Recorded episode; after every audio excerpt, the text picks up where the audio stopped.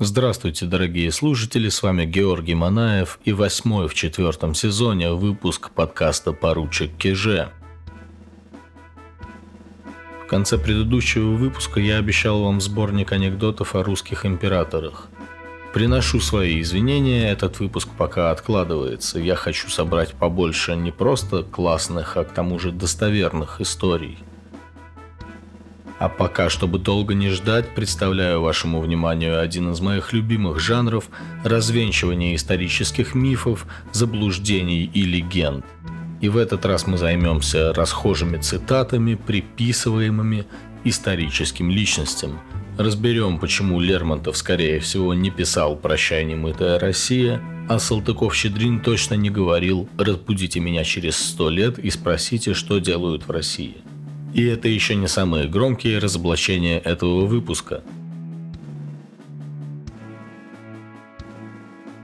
Хочу напомнить, что наука, в том числе и историческая, это не столько открытие новых фактов, сколько ликвидация фактов ложных, то есть уменьшение степени нашего невежества через отсечение ложных смыслов.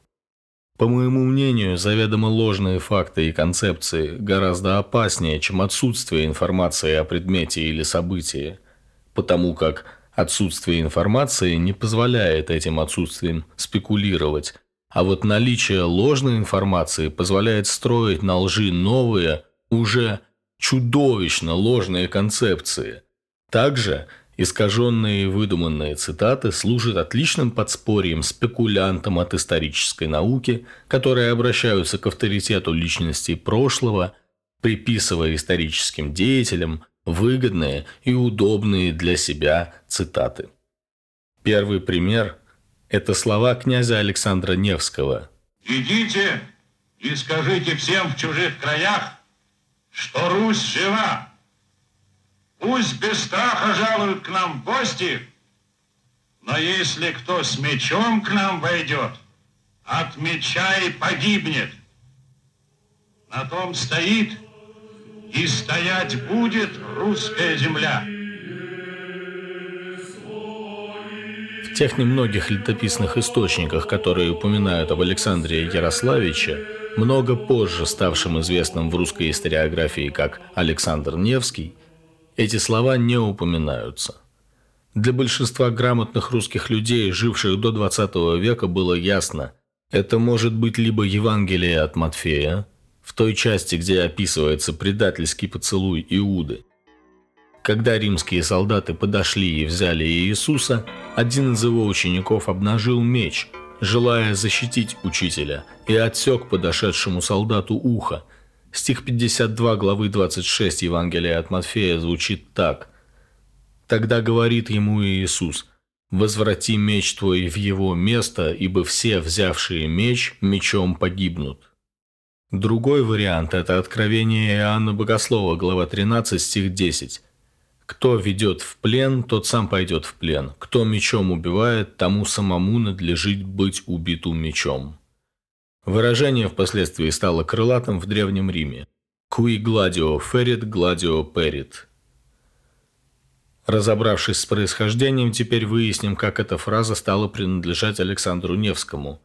Из-за знаменитого идеологически заряженного фильма Сергея Эйзенштейна «Александр Невский», вышедшего в 1938 году. Кратко говоря, образ князя Александра в этой ленте содержал аллюзии на тогдашнего советского лидера – а сражение князя с ливонцами на Чудском озере представлялось как аллегория борьбы СССР с фашистской Германией. Также очень важно, что в 1934 году Сталин в своей речи на 17-м съезде ВКПБ произнес «А те, которые попытаются напасть на нашу страну, получат сокрушительный отпор». Писатель Петр Павленко, автор сценария фильма «Александр Невский», вложил эту фразу в уста Николая Черкасова – исполнителя роли Александра Невского, с прямой аллюзией на речь Сталина.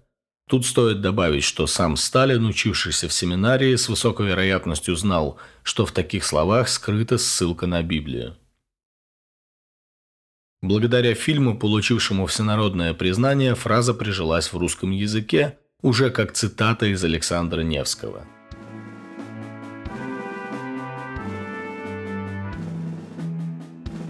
Следующая ложная цитата приписывается первому русскому императору. По легенде, Петр Алексеевич написал в своем указе, что подчиненный перед лицом начальствующим должен иметь вид лихой и придурковатый, дабы разумением своим не смущать начальство. Интернет полон сведений, что это слова из указа Петра от 9 декабря 1709 или 1708 года. Этот якобы указ всерьез разбирали авторы «Комсомольской правды», РИА Новости, Радио Вести ФМ и портала «Научная Россия». Интересно, что именно они разбирали, если в полном собрании законов Российской империи такого указа нет ни под указанными числами, ни вообще где бы то ни было. Не содержит указ и собрание бумаг и писем Петра Великого и в известных набросках и записках царя он тоже не попадается. Кроме того, любой лингвист и филолог сразу же цепляется за слова «лихой» и «придурковатый». Лихой в языке начала XVIII века – это преступник. Термин «ведомые лихие люди» означал тогда человека, про которого известно, ведомо, что он лихой, с ним лихо, то есть беда и вред. Поэтому странно было бы подчиненного называть лихим. Такому место на съезжей избе, а не в присутствии. Слово «придурковатый» встречается в корпусе русского языка не ранее, чем в конце XIX века – в Петровское время это словоупотребление неизвестно. Наконец, как справедливо заметил историк Игорь Федюкин в своем материале для проекта «Арзамас», по своему содержанию указ противоречит всему, что мы знаем о Петре. Его подлинные указы, наоборот, всячески поощряют подчиненных смущать своих начальников и доносить на них государю.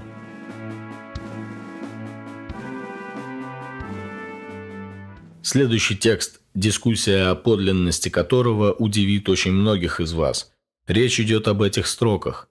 «Прощай, немытая Россия, страна рабов, страна господ, и вы, мундиры голубые, и ты им преданный народ. Быть может, за стеной Кавказа сокроюсь от твоих пошей, от их всевидящего глаза, от их всеслышащих ушей». Да, это известнейшее стихотворение Михаила Лермонтова – подлинность которого весьма и весьма спорна, и сейчас мы это подробно разберем. Как было создано это стихотворение, достоверно неизвестно. Считается, что оно было написано Михаилом Лермонтовым в мае 1840 года, время отъезда поэта в ссылку на Кавказ, либо в апреле 1841 года, когда поэту было предписано покинуть Петербург. При жизни поэта стихотворение не было известно и не публиковалось. Но в 1873 году, через 32 года после смерти Лермонтова, стихотворение появляется в частном письме. Его пишет Петр Бартенев Петру Ефремову. Оба этих человека – ведущие библиофилы страны. Авторитет их непререкаем. Петр Бартенев – директор Чертковской библиотеки в Москве – первой общедоступной библиотеки, созданной известнейшим историком Александром Дмитриевичем Чертковым. Она находилась в здании усадьбы Черткова, до сих пор сохранившейся на Мясницкой улице в Москве. Впоследствии фонды Чертковской библиотеки составили основу фондов исторической библиотеки. Бартенев, директор Черковской библиотеки, был также главой журнала «Русский архив», публиковавшего исторические источники и документы – а Петр Ефремов, виднейший пушкинист и собиратель одной из крупнейших, 24 тысячи томов, частных библиотек в России, как раз в это время работал над собранием сочинений Лермонтова. И Бартенев пишет Ефремову «Вот еще стихи Лермонтова, списанные с подлинника», и приводит текст. При этом важно, что в письме Бартенева третья строка написана как «И ты, послушный им народ», а не «и ты им преданный народ». Далее не за стеной, а за хребтом Кавказа и укроюсь от твоих царей вместо сокроюсь от твоих пашей. Впервые опубликован текст был в 1887 году в журнале «Русская старина» без указания авторства. В этой публикации тоже за хребтом Кавказа, а вместо царей вообще вождей.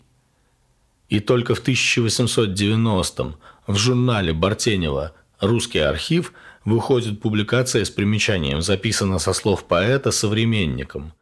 И там текст в том виде, в котором я его прочитал в начале. Что же произошло дальше?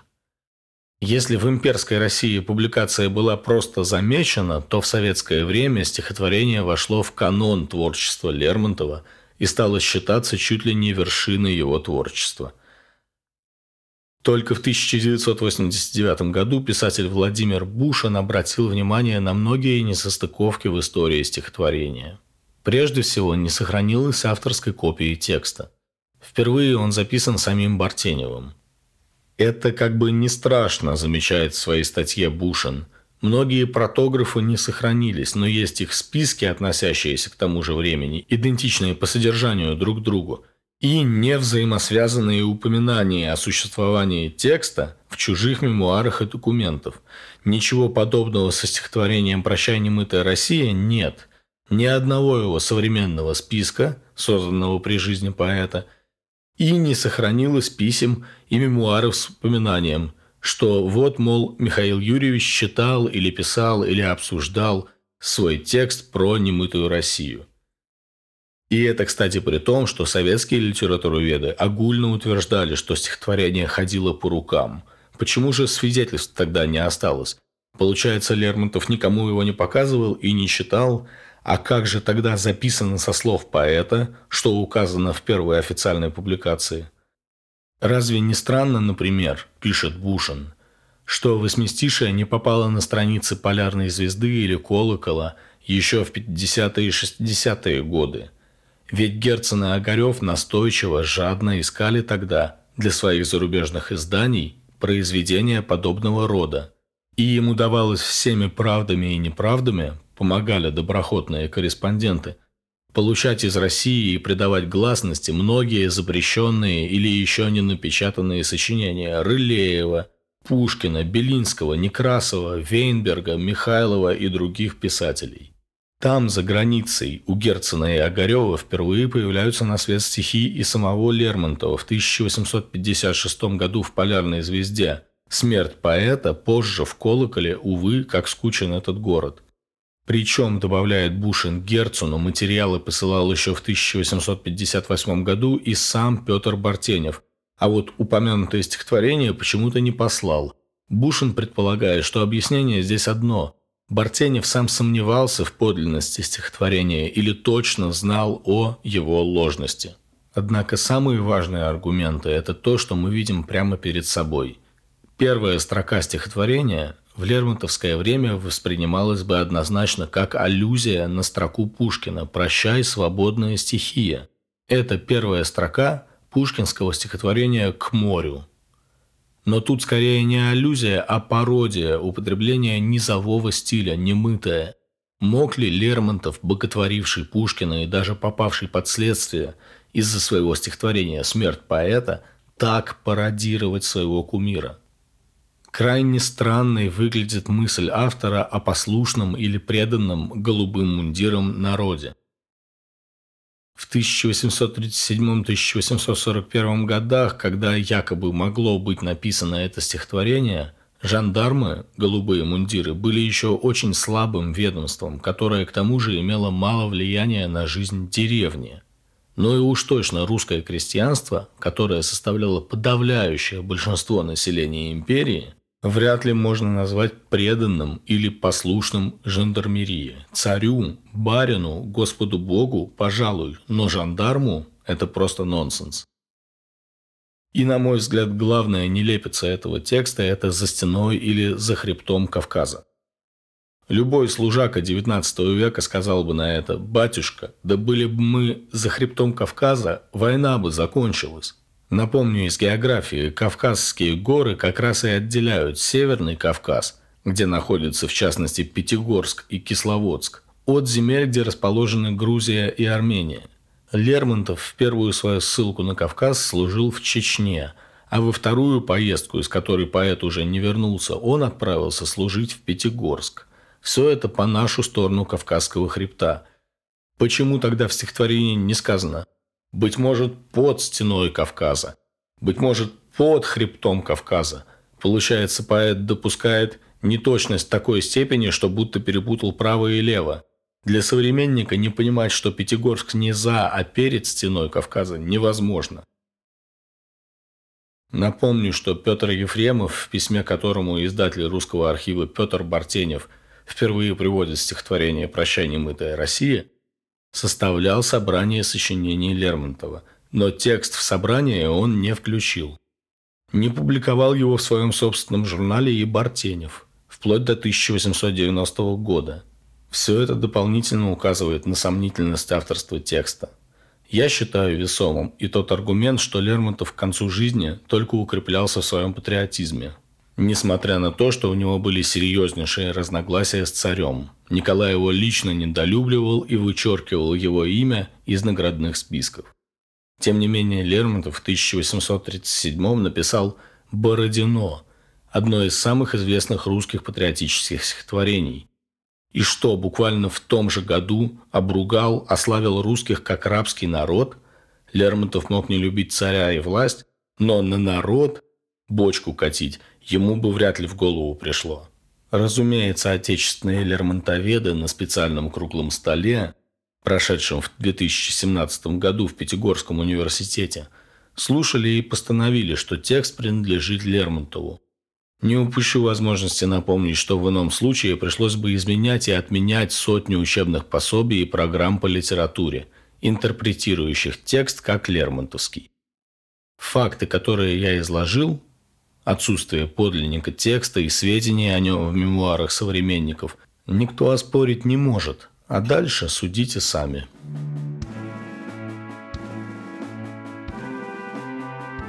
Здесь мы немного отскочим от русской тематики в сторону одной из икон просвещения – Франсуа Мари Аруэ, известного как Вольтер. Ему приписывается известная цитата «Я не согласен ни с одним словом, которое вы говорите, но готов умереть за ваше право это говорить». Вариант «Я не разделяю ваших убеждений, но готов умереть за ваше право их высказывать». Эта фраза принадлежит английской писательнице Эвелин Холл. В своей книге биографии «Друзья Вольтера», вышедшей в 1906 году, она перефразировала подлинные слова Вольтера из трактата о веротерпимости, которые в русском переводе звучат так. «Не только в этой короткой жизни не надо преследовать тех, которые думают иначе, нежели мы, но я не знаю, не слишком ли смело будет приговорить их к вечному мучению». Смысл, как вы понимаете, совершенно иной. Никакого права говорить и не согласен ни с одним вашим словом в этой фразе нет. Сама Эвелин Холл в 1935 году в интервью сказала «Я не хотела создать впечатление, что это подлинные слова Вольтера, и удивилась бы, если бы они были найдены в каком-нибудь из его произведений. Это всего лишь парафраз слов Вольтера из трактата о веротерпимости.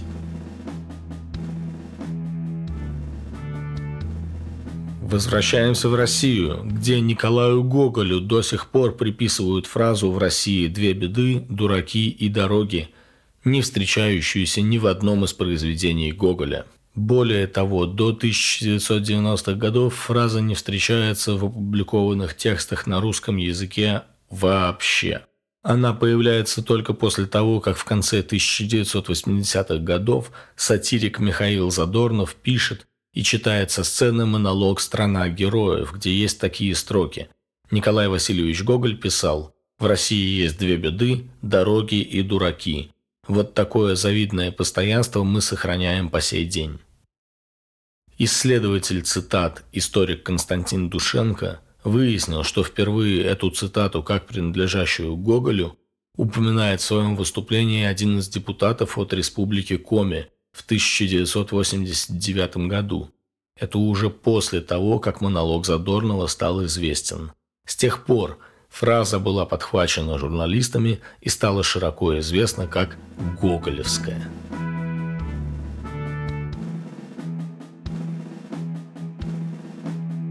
Еще одна ложная цитата классика, на этот раз Михаила Евграфовича Салтыкова-Щедрина. Если я усну и проснусь через сто лет, и меня спросят, что сейчас происходит в России, я отвечу «пьют и воруют». В текстах Салтыкова-Щедрина мы этого изречения не обнаружим. История атрибуции фразы такова. В интервью газете «Собеседник» от 16 октября 2000 года певец Александр Розенбаум сказал – еще то ли Карамзин, то ли Салтыков-Щедрин сказал, что будет через 200 лет, будут пить и воровать. В 1991 году в повести «Чемодан» Сергея Довлатова читаем. 200 лет назад историк Карамзин побывал во Франции. Русские иммигранты спросили его, что в двух словах происходит на родине. Карамзину и двух слов не понадобилось. «Воруют», — ответил Карамзин. Еще ранее у Михаила Зощенко в 1935 году в сборнике «Голубая книга» читаем В свое время знаменитый писатель Карамзин так сказал «Если б захотеть одним словом выразить, что делается в России, то следует сказать «воруют». Однако в текстах Николая Карамзина фраза отсутствует. Первоисточником фразы можно считать мемуары князя Петра Вяземского – который жил с 1792 по 1878 год, был другом Николая Карамзина и Александра Пушкина. В старых записных книжках Вяземского читаем Карамзин говорил, что если бы отвечать одним словом на вопрос, что делается в России, то пришлось бы сказать «крадут», Таким образом, Карамзину авторство приписывается только на основании записных книжек Вяземского, а к Салтыкову-Щедрину изречение вообще никакого отношения не имеет. Ему же, светлой памяти Михаилу Евграфовичу, приписывают еще одно крылатое выражение «строгость российских законов смягчается необязательностью их исполнения». Фраза не встречается у Салтыкова-Щедрина – также среди авторов фразы называют Карамзина, Петра Вяземского, Александра Герцена и даже Петра I. Из всех упомянутых фраза встречается только в записных книжках опять-таки Петра Вяземского. Книжка вторая, 1813-1855 год. Вяземский пишет – Кажется, политика сказал, в России от дурных мер, принимаемых правительством, есть спасение, дурное исполнение. Петр Иванович Полетика был литератором, соратником Карамзина и Пушкина по обществу «Арзамас», впоследствии известным дипломатом, специалистом по российско-американским связям. После упоминания его изречения у Вяземского прошло больше полутора веков, и в 1998 году в учебнике «История государства и права России», выпущенном в Москве авторским коллективом в составе Сергей Георгиевич Карамурза и Всеволод Михайлович Курицын есть такой отрывок. Да обыватель задохнулся бы под гнетом наших полицейских законов, если бы невозможность откупиться от них, отмечалось в одной из дореволюционных газет. Суровость российских законов смягчалась необязательностью их исполнения, заключал автор. Искомая фраза о суровости российских законов принадлежит, судя по всему, авторам учебника – в статье приморского военного губернатора Василия Егоровича Флуга в газете «Живое слово» от 17 февраля 1909 года, на которую ссылаются авторы учебника, сами слова «суровость российских законов» отсутствуют. И вообще цитируемый отрывок авторами вырван из контекста. В газете вообще про другое, смотрите. Пусть кто-нибудь не подумает, что обыватель не любит полицию, за то, что в большинстве случаев от нее можно откупиться, пишет губернатор Флуг. Да, обыватель задохнулся бы под гнетом наших полицейских законов, если бы невозможность откупиться от них. Флуг ведет речь не о законах вообще, а о переустройстве полиции, доверие которой среди населения нужно вернуть. Предположу, что историю фразы можно проследить так. Кто-то из авторов учебника читал записные книжки Вяземского, где упоминается изречение Петра Полетики. Впоследствии фраза всплыла и в измененном виде попала в учебник. Не имея точного подлинника, фраза, многократно повторенная, стала трюизмом от английского слова true, утверждением очевидного, избитой истиной, которую, однако, дословно никто не помнит. Почти каждая из заменяемых слов фразы имеет множество вариантов. Суровость, жестокость, свирепость, строгость российских законов компенсируются, умаляется, смягчается необязательностью, неаккуратностью, нестрогостью, возможностью неисполнения и тому подобное. Есть даже архаизированная и упрощенная фраза типа «ну, ее-то уж точно написал Салтыков-Щедрин». Самые плохие законы в России – но этот недостаток компенсируется тем, что их никто не выполняет. Источника, конечно, нет и у этой фразы.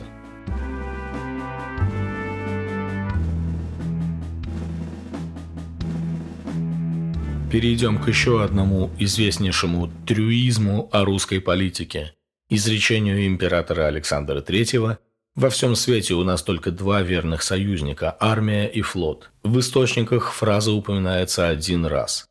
В воспоминаниях великого князя Александра Михайловича, внука Николая I и двоюродного брата императора Александра III. Вот отрывок, помещающий фразу в контекст. На большом обеде в Зимнем дворце, сидя за столом напротив царя, посол начал обсуждать докучливый балканский вопрос – Царь делал вид, что не замечает его раздраженного тона. Посол разгорячился и даже намекнул на возможность, что Австрия мобилизует два или три корпуса. Не изменяя своего полунасмешливого выражения, император Александр III взял вилку, согнул ее петлей и бросил по направлению к прибору австрийского дипломата. «Вот что я сделаю с вашими двумя или тремя мобилизованными корпусами», – спокойно сказал царь. Во всем свете у нас только два верных союзника, любил он говорить своим министрам, наша армия и флот. Все остальные при первой возможности сами ополчатся против нас. У многих исследователей возникает вопрос. Если царь так любил говорить, столь хлесткую фразу своим министрам, почему же никто из них или из свиты императора не сделал об этом записи? Свидетельство Александра Михайловича единственное, его мемуары были написаны в эмиграции в 1920-е и начале 1930-х годов и вышли в Европе в 1933 -м. Этому изречению противоречит сама политика Александра III впервые с наполеоновских войн, заключившего секретный оборонительный союз с Францией, который действовал до 1917 года. За 13 лет правления Александра III Россия не участвовала ни в одной войне. Уже знакомый нам Константин Душенко предполагает, что истоки высказывания нужно искать во фразе германского императора Вильгельма II. Основная опора государства есть армия и флот. Опубликованный в биографической книге о Вильгельме в 1914 году. Изречение, приписываемое Вильгельму в книге – восходит к легендарной, то есть тоже не имеющей подлинника, фразе Фридриха Великого «Наши лучшие союзники – наши собственные войска», которую тот якобы произнес после победы Пруссии над Австрией и Саксонией в битве при Гогенфридберге в 1745 году. Сейчас цитата об армии и флоте столь прочно ассоциируется с императором Александром III, что она даже высечена на постаменте его памятника в Ялте. Занятно, что это вполне могут быть слова не русского императора, а прусского короля, многократно искаженные и попавшие из печати в память старого Сандро. Так в семье называли великого князя Александра Михайловича. Александр III еще более известен фразой «Когда русский царь удит рыбу, Европа может подождать. Источником этой фразы опять-таки признаются воспоминания великого князя Александра Михайловича. И вот этот отрывок. «Когда русский царь удит рыбу, Европа может подождать», ответил он одному министру, который настаивал в Гатчине, чтобы Александр III принял немедленно посла какой-то великой державы. В 1960 году эту же фразу в своих воспоминаниях приводит Павел Шестаковский – он родился в 1867 и поступил в Александровское военное училище в Москве незадолго до смерти императора Александра III. Шостаковский писал, что юнкерам нравился эдакий русизм Александра III, Когда русский царь ловит рыбу, Европа может подождать. Эта фраза имела у нас успех. Вот мы, мол, каковы. Воспоминания Шестаковского вышли в Минске в 1960-м. То есть великий князь Александр Михайлович, умерший в 1933-м, их читать не мог. Однако раньше и того, и другого почти идентичная фраза появилась в 1893 году в пятом номере журнала «Русский архив» в воспоминаниях Дмитрия Васильевича Ильинского. Он пишет, что канцлер князь Александр Горчаков как-то принимал одновременно британского посланника и депутацию от старообрядцев-беспоповцев, чтобы иметь возможность сначала принять заранее приехавших старообрядцев, а когда вошли доложить о прибытии посланника, князь заявил «Когда я говорю с русским народом, посол Великобритании может подождать». Можно предполагать, что все вышеупомянутые были прямо или косвенно знакомы с этой фразой, которую со временем стали приписывать императору. Во всяком случае, ранее 1893 года она в печати или мемуарах не встречалась. А сам великий князь Александр Михайлович, приписав в своих воспоминаниях Александру Третьему фразу о рыбе, в конце абзаца добавляет – Часть этих изречений доподлинно исторична, другая прибавлена и разукрашена людской молвой.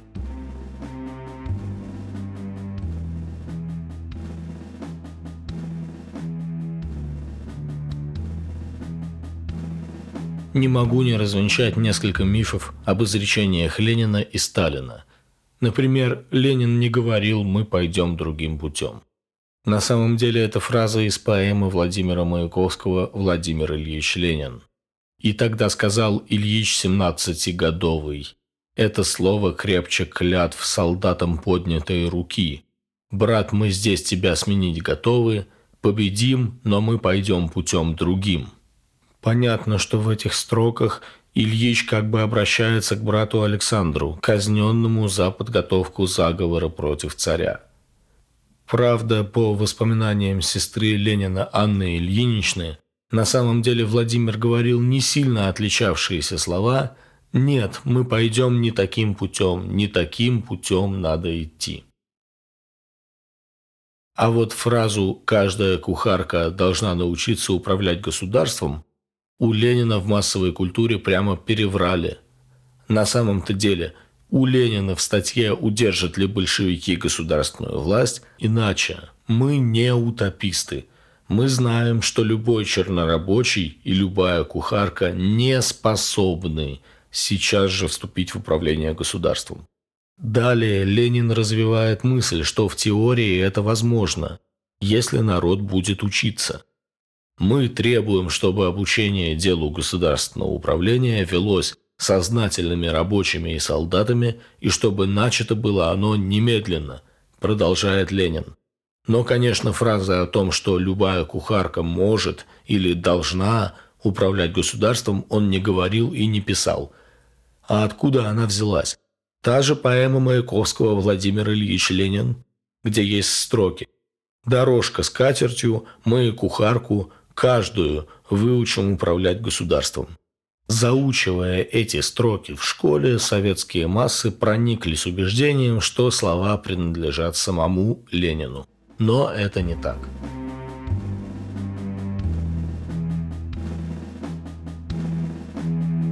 Еще три известных высказывания приписываются Иосифу Сталину. «У нас незаменимых людей нет». Эта фраза появилась в пьесе драматурга Александра Корнейчука Фронт. Пьеса вышла в четырех номерах газеты «Правда» 24-27 августа 1942 года в разгар Сталинградской битвы. Публикация имела идеологический характер, и вот почему. Главный отрицательный персонаж пьесы – командир, герой гражданской войны. Его снимают с должности, меняя на молодого генерала. При этом звучит фраза у нас нет незаменимых людей. Многие нас пугали, но они давно почивают на мусорной свалке истории. А партия крепка, как сталь. При этом 26 августа, на третий день публикации пьесы в газете, герой гражданской войны Семен Буденный был снят с поста первого заместителя наркома обороны СССР, то есть Сталина, а на его место был назначен Георгий Жуков. Понятно, какой вес получила эта фраза. Ее впоследствии стали приписывать Сталину. На самом деле у фразы своя история – Слоган «Незаменимых людей нет» использовал Вудро Вильсон на президентских выборах 1912 года в США, а Франклин Рузвельт впоследствии на своих выборах 1932 года. Однако автор фразы – французский литератор Луи Антуан Карачиолли, который написал много трактатов об этике и морали. В одном из них, который называется «Наслаждение собой», есть слова Незаменимых людей нет. В политике, как и в прочих занятиях, привычка и навык делают большую часть работы. Трактат был опубликован в 1759 году. Вероятно, это и есть год рождения фразы. Еще одна сталинская фраза «Есть человек, есть проблема, нет человека, нет проблемы». Тут все просто – Эту фразу придумал и приписал Сталину Анатолий Рыбаков, автор книги «Дети Арбата», вышедший в 1987 году. Наконец, якобы сталинская фраза «Смерть человека – трагедия, смерть миллионов – статистика» – это искаженные слова из романа Эриха Мария Ремарка «Черный обелиск». Но, видно, всегда так бывает. Смерть одного человека – это смерть, а смерть двух миллионов только статистика.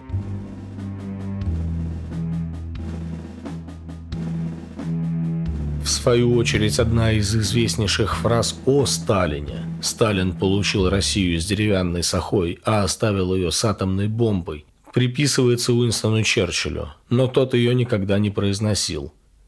Кстати, было бы очень странно, если бы Черчилль хвалил Сталина, он его сильно недолюбливал. Уинстону Черчиллю эту фразу приписала перестроечный публицист и член КПСС Нина Андреева, автор нашумевшего в свое время открытого письма «Не могу поступаться принципами», вышедшего в газете «Советская Россия» 13 марта 1988 года. В письме Андреева критикует политический курс перестройки и, в частности, развенчание достижений социализма. Она обиделась за бедного Сталина, которого, дескать, несправедливо оболгали, и не нашла ничего лучше, чем привести огромную фальшивую цитату из якобы Уинстона Черчилля, в которой были слова «Он принял Россию с сахой, а оставил оснащенной атомным оружием». Статья вызвала шквал критики. Прежде всего, конечно, из-за обвинений правительства в фальсификации истории социализма, а не из-за фальшивой цитаты Черчилля. Однако фейк был тут же разоблачен. Буквально по горячим следам публикации уже 5 апреля того же года в газете «Правда» в статье, критикующей письмо Андреевой, было написано «В угоду своей концепции автор обращается за поддержкой к Черчиллю. Отметим, приведенный ею панигирик Сталину принадлежит отнюдь не Черчиллю. Нечто подобное говорил известный английский троцкист Исаак Дойчер – Действительно, автор этой фразы Исаак Дойчер, еврей, родившийся в Польше, коммунист, эмигрировавший в Лондон незадолго до оккупации Польши нацистской Германией. По своим убеждениям Дойчер был антисталинистом и троцкистом. Так сложилось, что он стал автором статьи о Сталине для энциклопедии «Британика», в которой в 1964 году появляется фраза «He found Russia walking with wooden plows – and left it equipped with atomic piles, and he was the father of victory. But his achievement was marred by the despotism and cruelty of his dictatorship. Дословно, он принял Россию, которая пахала деревянным плугом, а оставил ее оснащенной ядерными реакторами, и он был отцом победы. Однако его достижения были омрачены деспотизмом и жестокостью его диктатуры. Понятно, что опровержение, помещенное в правде, как часто бывает, не получило и сотой доли внимания, которое привлек текст письма Андреевой. Так фальшивая цитата из Черчилля пошла гулять по текстам, изданиям и даже справочникам. А мы запомним, что автор этой фразы – историк Исаак Дойчер, и если уж быть точным, то в ней фигурирует не атомное оружие, а именно ядерные реакторы.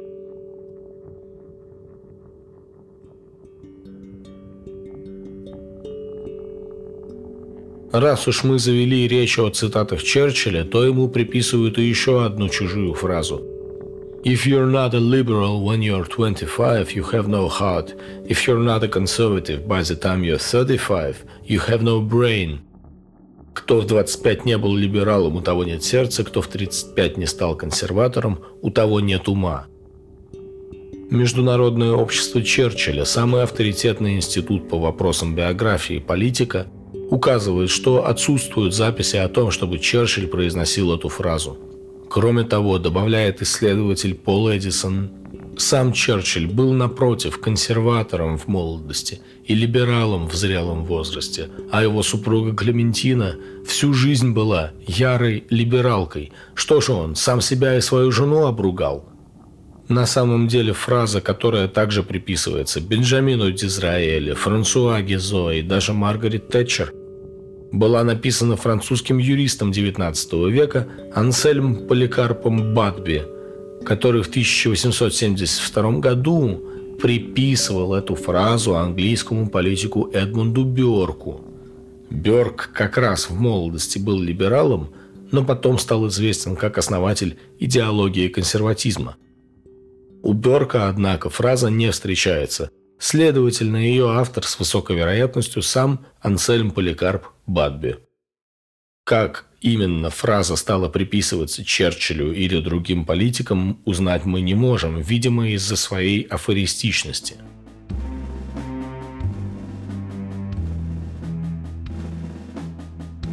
Завершая этот выпуск, я предполагаю, что у многих из вас неоднократно появлялся вопрос «Да как же так?»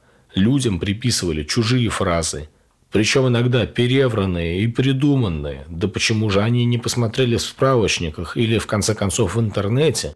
Но такова особенность конструкции исторических мифов и фейков. Они принимаются на веру как очень подходящие и, главное, красивые, а наш мозг так любит порядок и красоту. Сейчас мы с вами увидим, как такая мифологизация происходит прямо на наших глазах. Ведь Борис Ельцин никогда не говорил слова «я устал, я ухожу». Тут я просто поставлю вам аудиозапись того самого объявления Ельцина о своей отставке 31 декабря 1999 года. Я ухожу. Я сделал все, что мог. Фраза «я устал, я ухожу» Это мем, настолько широко распространившийся в интернете, что большинство теперь убеждено, что Ельцин действительно произнес «я устал», а кое-кто, как я видел в сети, даже вспоминает интонацию, с которой он это говорил. Кандидат психологических наук Ольга Марченко полагает, что наша коллективная память от многократного повторения как бы переписала этот участок и мем занял место памяти о подлинном обращении. В этом выпуске мы с вами немного посмотрели, как образуются исторические мифы.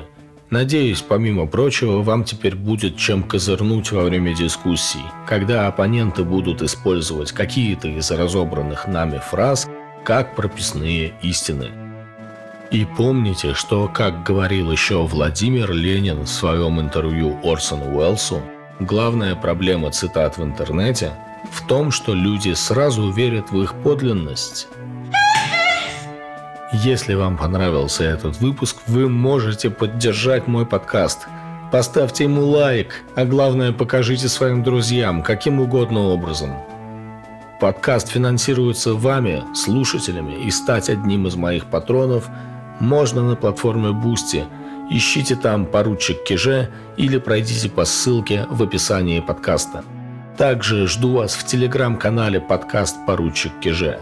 С вами был я, Георгий Манаев. Это был восьмой выпуск четвертого сезона. И до следующей встречи, милостивые государи и государыни.